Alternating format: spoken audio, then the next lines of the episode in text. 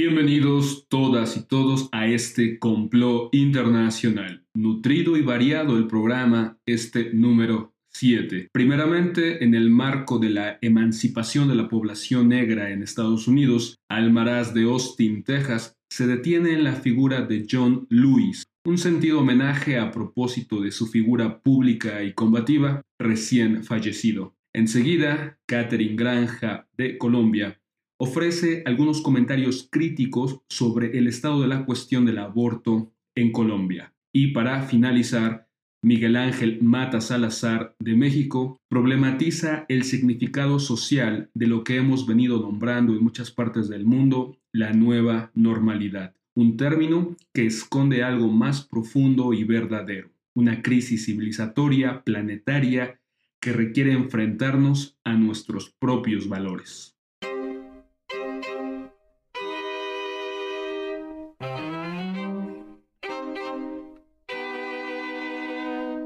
Desde Austin, Almaraz. Ha muerto John R. Lewis. Muchos, la gran mayoría, son solo eso, políticos. John Lewis, quien deseó ser pastor de la Iglesia Bautista, fue un activista, se convirtió en político y murió como un líder venerado y gran estadista.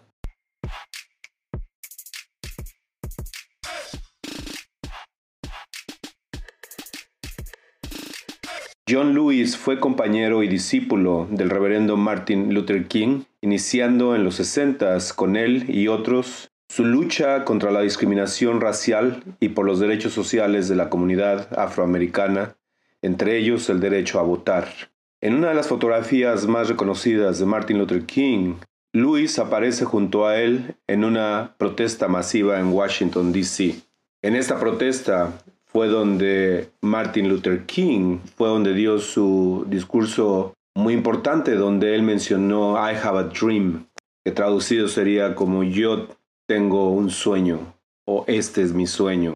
En ese mismo discurso, en esa misma marcha, John Lewis dio también un discurso del cual cito lo siguiente.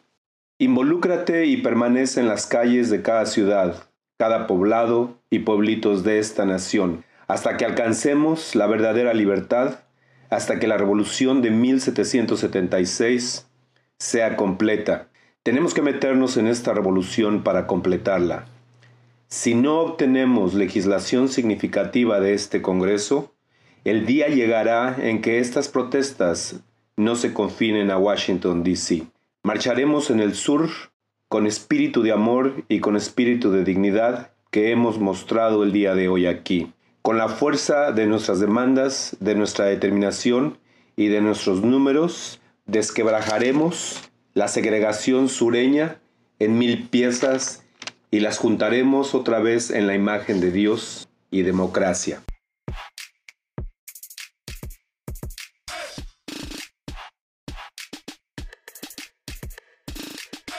Otra poderosa imagen de Luis sangrando de su cabeza fue de la marcha de Selma a Montgomery para registrar a votantes negros, donde al cruzar el puente, conocido al día de hoy todavía como Edmund Pettus Bridge, en Selma, Alabama, fueron él y 600 más de sus compañeros brutalmente atacados por policías estatales. Luis dejó preparado su testamento antes de emprender esta marcha a lugares donde eran comunes los linchamientos de negros, lugares donde estaba el Ku. Él sabía que podía ser asesinado en esas marchas.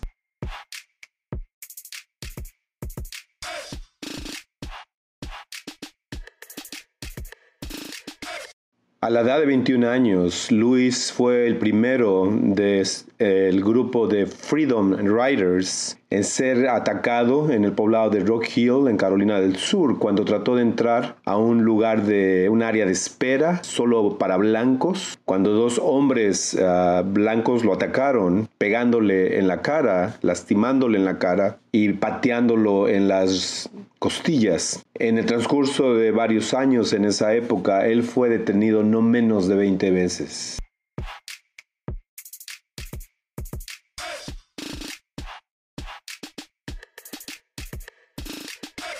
Él fue tenaz adherente de una filosofía de reconciliación y de la no violencia y de desobediencia civil, al igual que Martin Luther King, influenciado por sus creencias religiosas cristianas y por Mahatma Gandhi. Luis se definió como causante de, entre comillas, buenos problemas. Él cambió junto con otros, desde luego, no solo al Partido Demócrata, sino las estructuras políticas y la sociedad misma. Y por eso es tan sentida y llorada su pérdida. Él fue enterrado el día de ayer, jueves.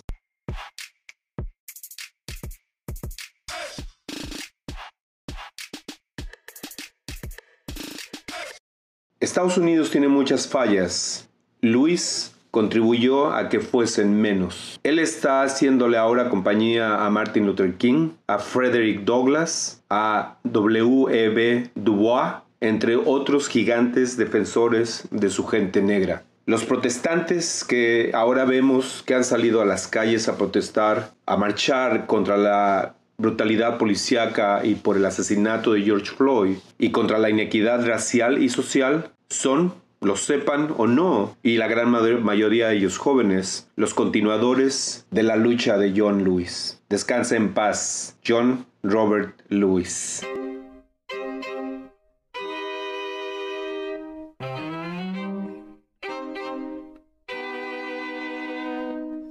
proyectos de ley y los derechos sexuales y reproductivos de las mujeres. ¿Cómo está Colombia al respecto? La bancada autodenominada Provida, conformada por los partidos conservador, Colombia Justa y Libre y el Partido Presidencial Centro Democrático, reorganizan su agenda para llevar acciones frente a la Corte Constitucional en contra del aborto y la eutanasia en Colombia. En dos semanas, en el Congreso de la República, entrará en debate un proyecto de ley que pretende crear un mínimo vital para las mujeres que quedan en estado de embarazo producto de una violación Cabe aclarar que el aborto en Colombia es legal bajo tres condiciones. La primera, si ocurre una malformación genética. La segunda, si la vida y la salud de la mujer está en riesgo. Y la tercera, cuando el embarazo es producto de una violación sexual.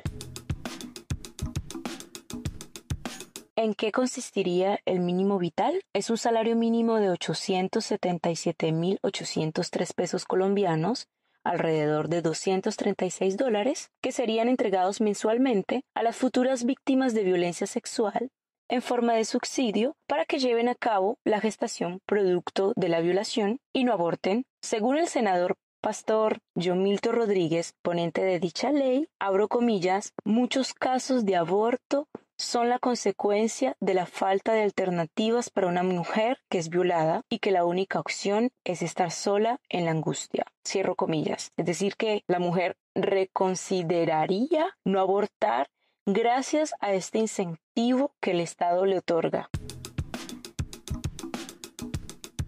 Teniendo en cuenta que el 60% de la población colombiana vive en situación de pobreza, Rodríguez sostiene en una entrevista que, abro comillas, el ingreso mínimo vital en ausencia de recursos económicos garantiza la posibilidad de que la persona tenga todos los elementos económicos para alimentación y vivienda, hasta un año después de que la mujer tenga el bebé, a no ser que la mujer considere entregarlo en adopción, que también es una opción que da el proyecto de ley. Cierra comillas. Para reforzar su argumento, el senador Pastor Rodríguez, quien tuvo carta verde para crear la bancada provida dentro del Senado, este año, el Estado, aduce él, debe ser garante, no puede abandonar a la mujer, debe darle garantías tanto para su educación y el trabajo como para el sostenimiento, con un ingreso mínimo vital, inclusive después del nacimiento del bebé durante mínimo un año, y si ella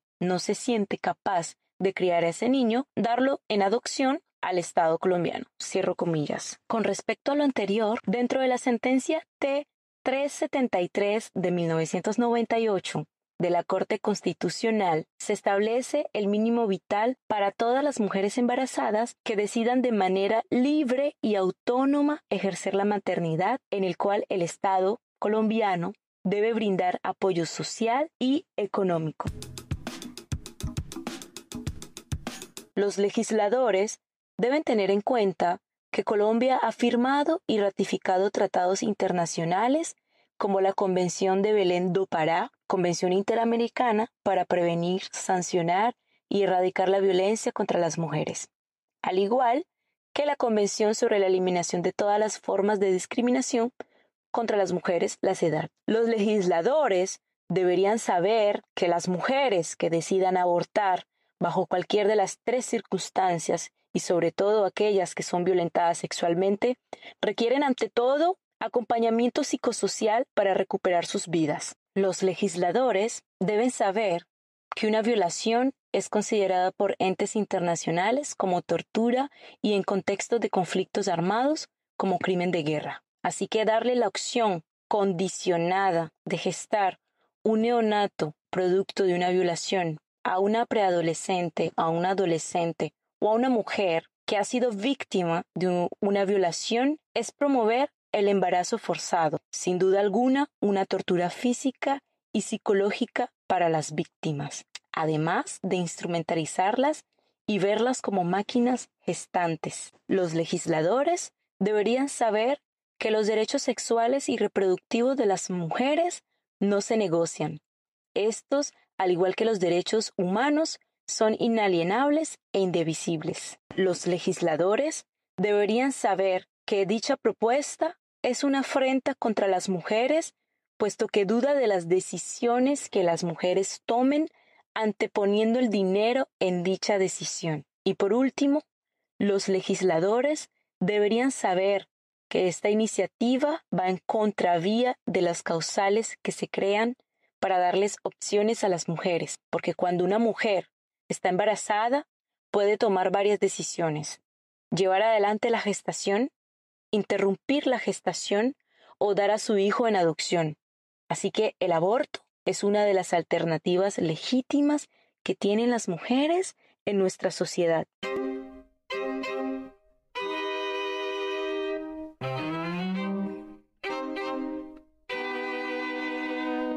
El sentido común nos invita a hablar de la pandemia del coronavirus por las consecuencias que directamente le atribuyen los políticos en los distintos países del mundo. En esa narrativa, el virus SARS-CoV-2 es la causa de todos los problemas que hoy nos amenazan y aquejarán en el futuro inmediato, un futuro al que habremos de adaptarnos en términos de una nueva normalidad. Pero, ¿qué hay detrás de la nueva normalidad?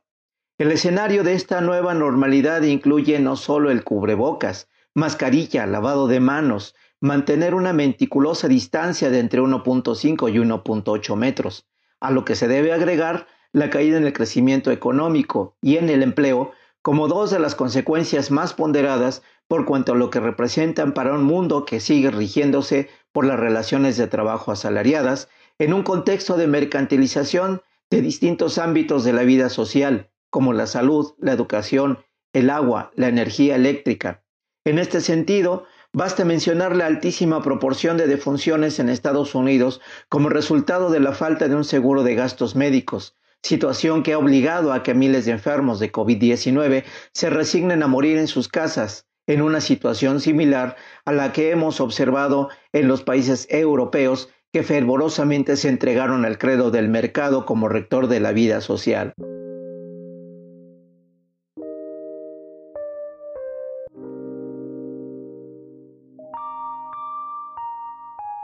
El mundo entró a la pandemia en el marco de la larga noche neoliberal, que es al mismo tiempo la crisis de una nueva civilización. La pandemia nos acerca a una realidad indubitable, el agotamiento de un modelo civilizatorio que en las últimas tres décadas se dio la conducción del mundo al gobierno del mercado.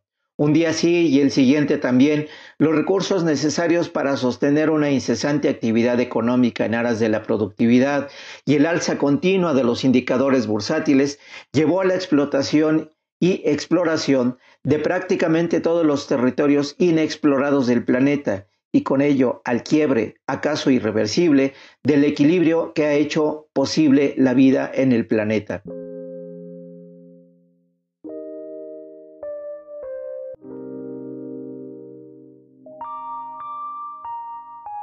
El crecimiento económico de China, gran ejemplo del modelo civilizatorio de inicios del siglo XXI, amenaza para la decadente hegemonía norteamericana requiere para preservar ese poder amenazante de su actividad económica mantenerse como el principal país productor y consumidor de carne de cerdo en el mundo. De acuerdo a la FAO, en 2008 la producción de cerdo representó el 48% de la producción en el mundo, algo así como unos 47 millones de toneladas, mientras la producción mundial rondó los 100 millones de toneladas. La inevitable cadena alimenticia para abastecer la voracidad de millones de toneladas de animales vivientes para el consumo igualmente voraz principalmente de los comensales chinos, ha llevado a la expansión de tierras para la producción de soja para consumo porcino, de tal manera que el área que actualmente se requiere para este propósito abarca el equivalente a Francia, Alemania, Bélgica y los Países Bajos. Así las cosas, la producción de soja creció en 50 años de 27 a 269 millones de toneladas, cuyos principales productores son solo seis países, Brasil, Estados Unidos, Argentina, India, Paraguay y China, país que, a pesar de su condición de productor, aparece como uno de los principales países importadores. En Sudamérica, esto ha implicado que el área de tierra para el cultivo de la alimentación mayoritariamente porcina del planeta haya requerido de convertir 24 millones de hectáreas que anteriormente eran para cultivos con la consecuente conversión de ecosistemas que inducen la degradación y destrucción de biodiversidad y bosques con la pérdida de agua, suelos para la polinización idónea de plantas y la alimentación de diversas especies.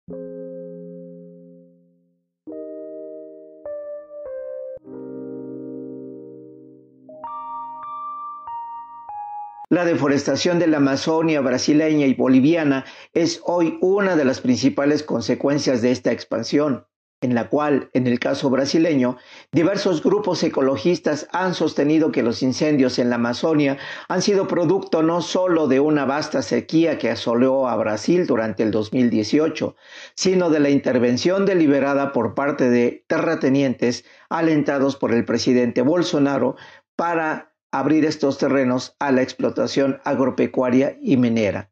Así, la incesante explotación de los recursos del planeta recrean la artificialidad de un mundo donde la intervención humana modifica el ambiente y con ello modifica la misma condición humana. Los virus, esos fragmentos de códigos genéticos, no son la excepción. A estas modificaciones recíprocas entre ambiente y ser humano corresponden mutaciones de estos códigos genéticos que a momentos residen en un tipo de organismo y a momentos en otro, sin excluir de ello los animales humanos.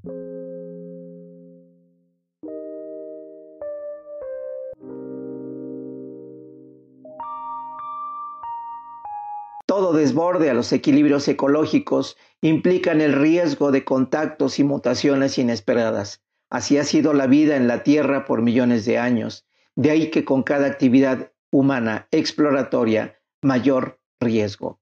En el presente estos desbordes a los equilibrios de la ecología son tan extensos que potencialmente abarcan todo el planeta.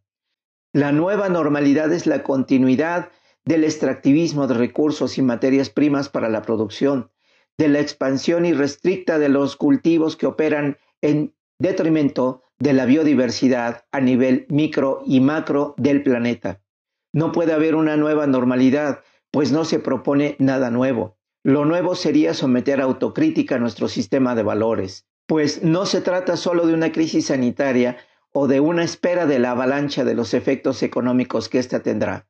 Se trata del inicio de una crisis civilizatoria en la que uno de sus postulados fundamentales, la igualdad, se ha cumplido a cabalidad, pues la igualdad total del dinero le ha puesto valor a todo. Una igualdad que, como señala el filósofo francés Jean-Luc Nancy, no deja lugar alguno para reconocer las diferencias y mucho menos celebrarlas. Para reconocer la diferencia es necesario reconocer el fin de un sistema de principios y la necesidad vital de impulsarnos a vivir y a pensar sin los que hemos considerado durante siglos como el fundamento de esta civilización, hoy amenazante a nivel mundial para la especie humana. Obviamente eso implica aceptar la vida sin principio o sentido alguno, pues no estamos acostumbrados a los sinsentidos absolutos. Es necesario explorar y autoexplorar la particularidad de cada existencia en cada cuerpo. Es necesario ver las cosas con claridad desde el único lugar posible, la vida misma, no desde una perspectiva y pretendida nueva normalidad, cuya cara real sigue siendo lo mismo que nos condujo a donde estamos, el confinamiento como una medida sanitaria para resguardar una crisis de una civilización que no da para más.